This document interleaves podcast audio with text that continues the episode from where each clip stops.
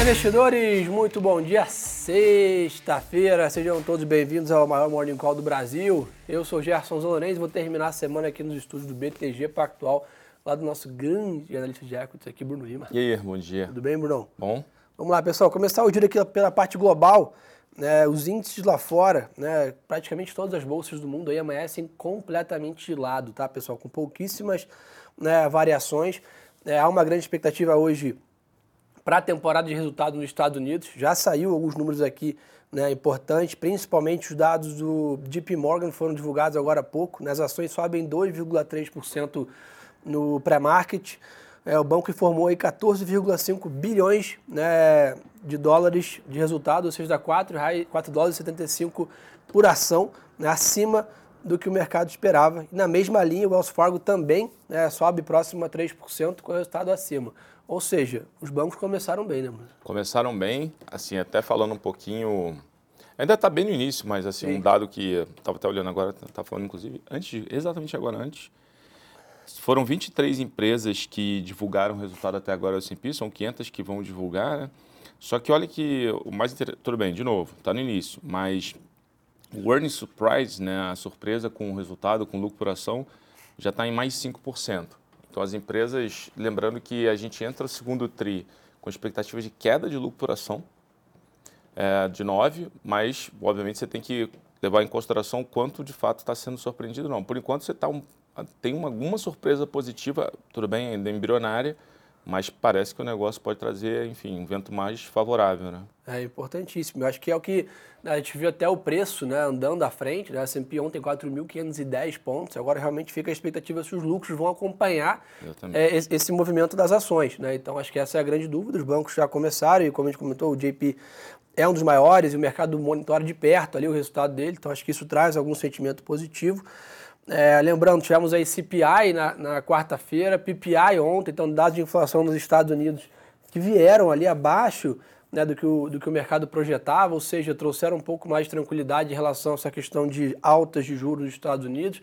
O mercado reduziu um pouco a precificação da segunda alta, né, a primeira está muito bem precificada aí na, na próxima reunião e agora fica mais a calibragem aí para a segunda. Então isso pesa também é, na linha. Dólar, pessoal, com poucas variações é, lá fora, o DXY está com 0,1 de alta, dentro da fixa americana com uma leve abertura nas taxas, mas é 3,78 ali, lembrando que estava 4 né, no começo da semana, então teve um fechamento de taxa também nos Estados Unidos que favoreceu aí o S&P a romper esses 4.500 pontos. Hoje, pessoal, não tem nenhum grande indicador macroeconômico lá fora, né, então depois de uma semana muito agitada, como nós comentamos, sexta-feira, hoje não teremos aí nenhum dado de inflação, atividade ou algo que possa fazer preço. Então é realmente ficar de olho é, nessa questão é, do, dos resultados. E aí, Bruno, importante também, não só o, os números, mas a turma está muito ansiosa pelos famosos guidance, aí, as direções né, que, que os presidentes, principalmente aí do o Diamond aí do JP, é um cara né, conhecido pelas suas cartas aí, o mercado é quer né, ouvir bem aí como é que está a cabeça dessa turma para o próximo tri, né? É, eu estou até dando uma buscada aqui, ver se já saiu algum comentário específico, ainda não, ainda não achei. Agora, poxa, sem dúvida alguma, acho que o principal ponto é olhar o que vai ser dito sobre recessão. Então, acho que tudo que for né, a palavra recessão que tiver no comentário, então eu acho que a gente vai ver muita, muito estudo disso lá quando acabar a temporada, né? Quantas Sim. vezes os CEOs ou CFOs mencionaram a palavra, poxa, recessão ou né, redução de, de alguma coisa nesse sentido, de redução de expectativa, alguma coisa nesse sentido, eles vão, vão track. Mas eu acabei de achar aqui, ó, o Diamond ele disse o seguinte, é, e de novo, colocando em perspectiva que esse cara foi um, deu um baita de um alerta de recessão. Ele comentou que a economia ainda está muito resiliente, e que o mercado de trabalho, poxa, segue muito forte. Então, isso posto, talvez a gente afaste um pouco mais o fantasma, entre aspas, aqui dessa recessão Sim. dos Estados Unidos. Boa. E no mercado de commodities hoje lá fora, pessoal, o petróleo tem uma leve queda, mas assim, praticamente irrisório o movimento, segue ali a 81 dólares aqui o, o contrato do Brent e o WTI aqui a 77, né? Então o petróleo acabou fazendo um cenário exatamente o que a gente vinha falando aqui. O Léo já vinha sendo bem vocal nisso, né? Algumas semanas comentando que o petróleo deveria caminhar dos 75 para os 80 dólares que a gente vinha comentando, fez esse movimento, mas a gente imagina que agora é realmente um, um, um cenário de grande lateralização do preço do petróleo, né? Ficar, ou seja, nessa banda de preço né? entre 78, 81, 82 por bastante tempo, dado que né, a gente tem um equilíbrio entre oferta e demanda que por enquanto está bem precificada é, em relação ao PEP também sendo bem vocal no corte de produções. Então acho que o petróleo a gente fica trabalhando com esse cenário por um tempo. O minério de ferro sobe hoje pelo quarto dia consecutivo. Né, isso tem né, também favorecido a nossa performance aqui. A Vale deu, né, trouxe um respiro nos últimos pregões. E o assunto é mais do mesmo. Né? Cresce os, o otimismo aí, as especulações, os noticiários da China em relação aos estímulos que, né, que podem vir né, aí no, na reunião semestral que acontece nas próximas semanas né, pelo partido né, da China. E além disso, tivemos uma queda de estoques de aço, né? ou seja, né, que indica um aumento de demanda, consequentemente, estoques vão ser restabelecidos através de compra né, de commodity e manufatura do minério. Então, de novo, a China é sempre aquele mixed feelings, mas começa a dar um sinais de melhora. Né? É. Perdão, é esse ponto da, do estoque de aço que, na verdade, até chama mais atenção, porque a sazonalidade agora, na verdade, ela nem favorece nem deveria favorecer, porque você está em temporada de chuva por lá e você tem esses sítios de construção, acabam que você tem muito, uhum. muita parada. Mas, então, e aí, de fato, corrobora assim, até uma visão um pouco mais otimista, dado justamente essa, essa questão. Mas, de novo, acho que tem que monitorar. Tem muita discussão de caráter especulativo né, na minério de ferro. A gente volta e meia bate um papo sobre isso. É muito assim, intrigante entender, ver uma, uma commodity que, que negocia enfim, né, o mercado físico ali cai no 5, sobe no 10, cai no 7, sobe, sobe 15, alguma coisa nesse sentido. Volatilidade alta. Exatamente. Mas, de novo, de fato, assim, o curtíssimo prazo está tá melhor do que, do que a gente imaginava. Boa. E pessoal, o Bitcoin hoje tem uma leve queda, mas aí 31 mil dólares também está bem firme nesse patamar. Né? O mercado de digital assets aí vem se desenvolvendo bastante. Né? E o BTG também está né, bem plugado nisso aí através né, dos nossos ativos, tanto no BTG Investimentos, quanto também através da nossa corretora Mint especializada nessa linha de token e criptos é, ativos. Então, pessoal, acho que no mercado global é isso. Ah. Realmente uma, uma, um dia mais com uma janela mais vaziada lá fora de dados. né, vemos uma semana bem intensa na parte macroeconômica. E hoje, sem dúvida, a temporada de balanço é protagonista. Hoje é o grande kickoff, vamos dizer assim, da temporada. Semana que vem é aquela bateria, né? 15, 20 empresas divulgando todos os dias. A gente vai trazendo para vocês aqui, claro, os highlights. Mas hoje começam os bancos aí movimentando e, pelo que o Bruno comentou, primeira leitura ali, ainda que muito breve e uhum. incipiente, uma leitura positiva para esses bancos que já soltaram aqui, principalmente o Wells Fargo e o JP Morgan. Para Brasil? Bora. Vamos lá, aqui pessoal, destaque, temos aí né, vendas no varejo, 9 horas da manhã, dado divulgado pelo IBGE, então é um, um dado importante para a gente olhar a atividade né, aqui, que é um debate também intenso, lembrando, né, a gente também está numa grande discussão sobre política monetária, mercado com um consenso muito né, é, é, é, de que começam, né, os, começa o ciclo de corte de juros aqui na próxima reunião, em agosto, pelo Banco Central, e agora entra no debate da intensidade, né, se é um corte de 25, é um corte de 50 né, na taxa, qual o tamanho do ciclo, né, qual é a Selic terminal, a curva hoje precifica algo próximo a 9, né, então acho que isso né, no ano que vem. Então a ideia é monitorar isso e dados de atividade e inflação que vão corroborar para o Banco Central tomar essa decisão. E vendas no varejo é um dado, dados aqui de maio, tá? Então tem um delay aqui, não é nem o dado de junho, é o dado de maio que é divulgado agora. E sem dúvida, a gente até bateu um, já fazendo um, um boa, uma boa analogia aqui, fizemos ontem um papo de uma hora com o Cadu, né, que é o é. nosso Head Research Global aqui do BTG tá aqui no Brasil, né, bateu papo com a gente uma hora só falando de ações Brasil. Né? Falamos aí de toda a parte cenário, falamos da Tencin, que é a carteira que o Bruno participa lá, que são as 10 ações que o BTG escolhe todos os meses. Ficamos uma hora falando só de ações e até comentei que fazia mais de anos que não tínhamos um podcast só focado em ações. Né? Então, ficamos aí muito tempo falando de macro, uhum. pandemia, juros, inflação, que eu estava até contente né, de voltarmos a dar uma atenção mais né, profunda para para ações. Ele comentou bem também sobre os cenários né, de, de, de, alvo do Ibovespa, que vão lá desde 87 mil pontos até 150, usando né, contrapartida inflação, juros, crescimento.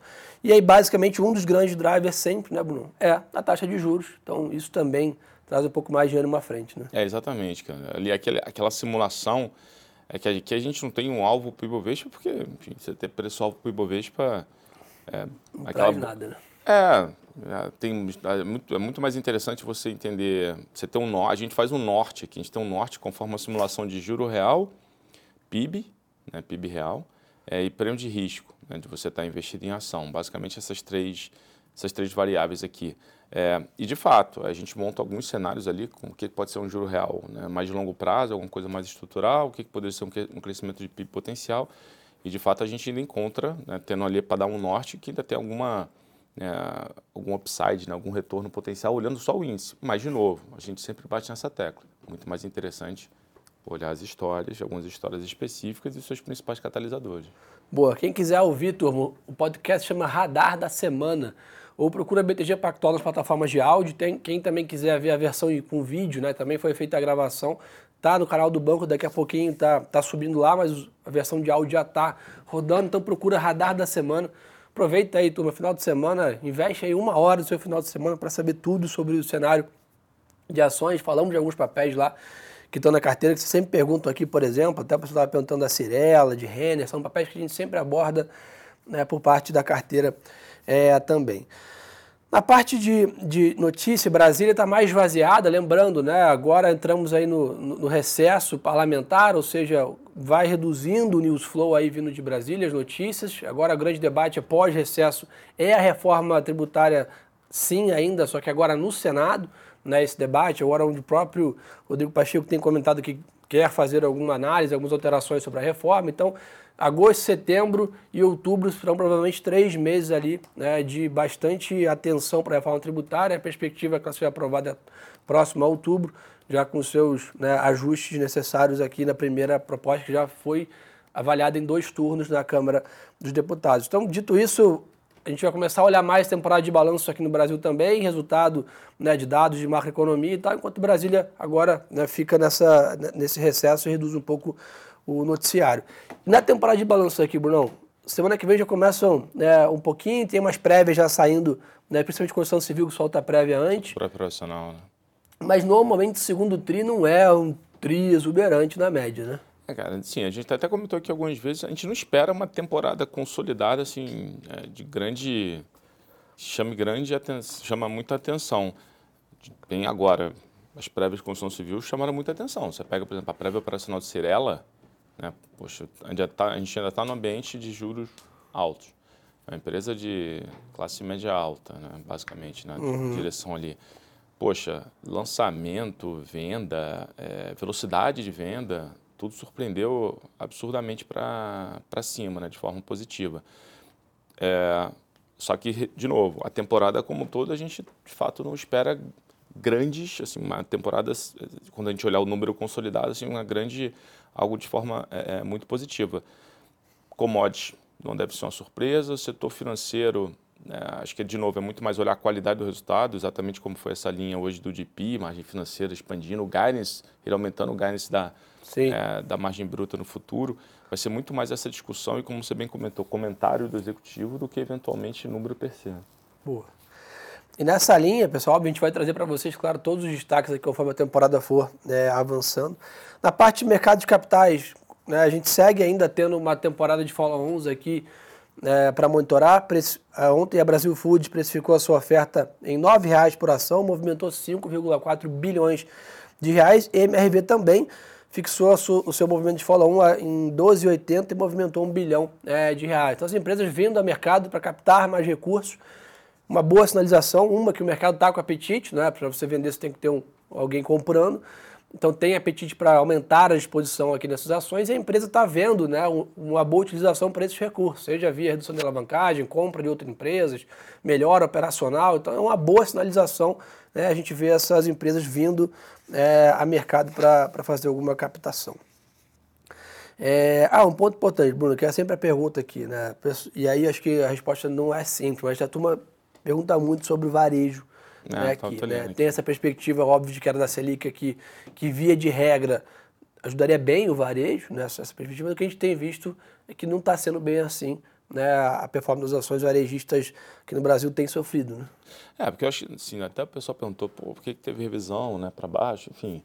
Tem algumas discussões aqui. Primeiro, é, depende do varejo que a gente está tá olhando. Né? O varejo de alta renda ele segue muito bem. Arezo, Atum. Arezo, Soma. A gente acha que essas Guatemi. empresas vão... Com a TMI, a gente acha que essas empresas vão ser destaque é, da temporada de segundo TRI ainda.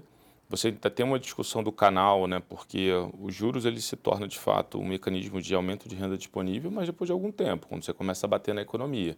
E aí, naturalmente, você acaba impactando essas empresas que têm uma exposição um pouco maior à linha branca, é, ou mesmo o ticket, é, ou então a parte que dependem, né, tem uma estrutura maior da parte de consumer finance, né, tem vestuário, que é o caso da Renner, que não, enfim, é bem discricionário. E, Sim. É, então, assim, a gente demora, demora um pouquinho nesse ponto. Alguns ativos performaram bem na frente numa discussão realmente só do efeito de juros menores e ou porque está, tão as empresas estão alavancadas, mas o, o bater ali, impactar de fato na margem, no operacional, isso ainda demora um pouquinho. Mas, de novo, o mercado ele vai, antecipando. Na primeira primeiro sinal de reversão, esses ativos. Exatamente. Boa. Então, pessoal, acho que o resumo da ópera hoje é esse. Uma agenda bem mais vaziada lá fora, aqui no Brasil também. O mercado abre de lado, né? O destaque lá fora é a temporada de balanços com os grandes bancos, já soltaram números positivos agora pela manhã. Aqui no Brasil, eu ficar monitorando um pouco da agenda também, que segue esvaziada, recesso próximo do recesso parlamentar em Brasília. Temporada de balanço ainda não começou no Brasil. Então, um dia mais morno na sexta-feira, sem dúvida.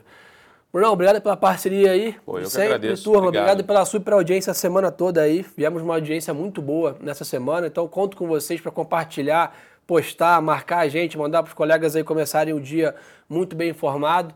Desejar para vocês uma ótima sexta-feira de negócio, um excelente final de semana. E lembre-se, turma, que o melhor ativo é sempre a boa informação. Um abraço.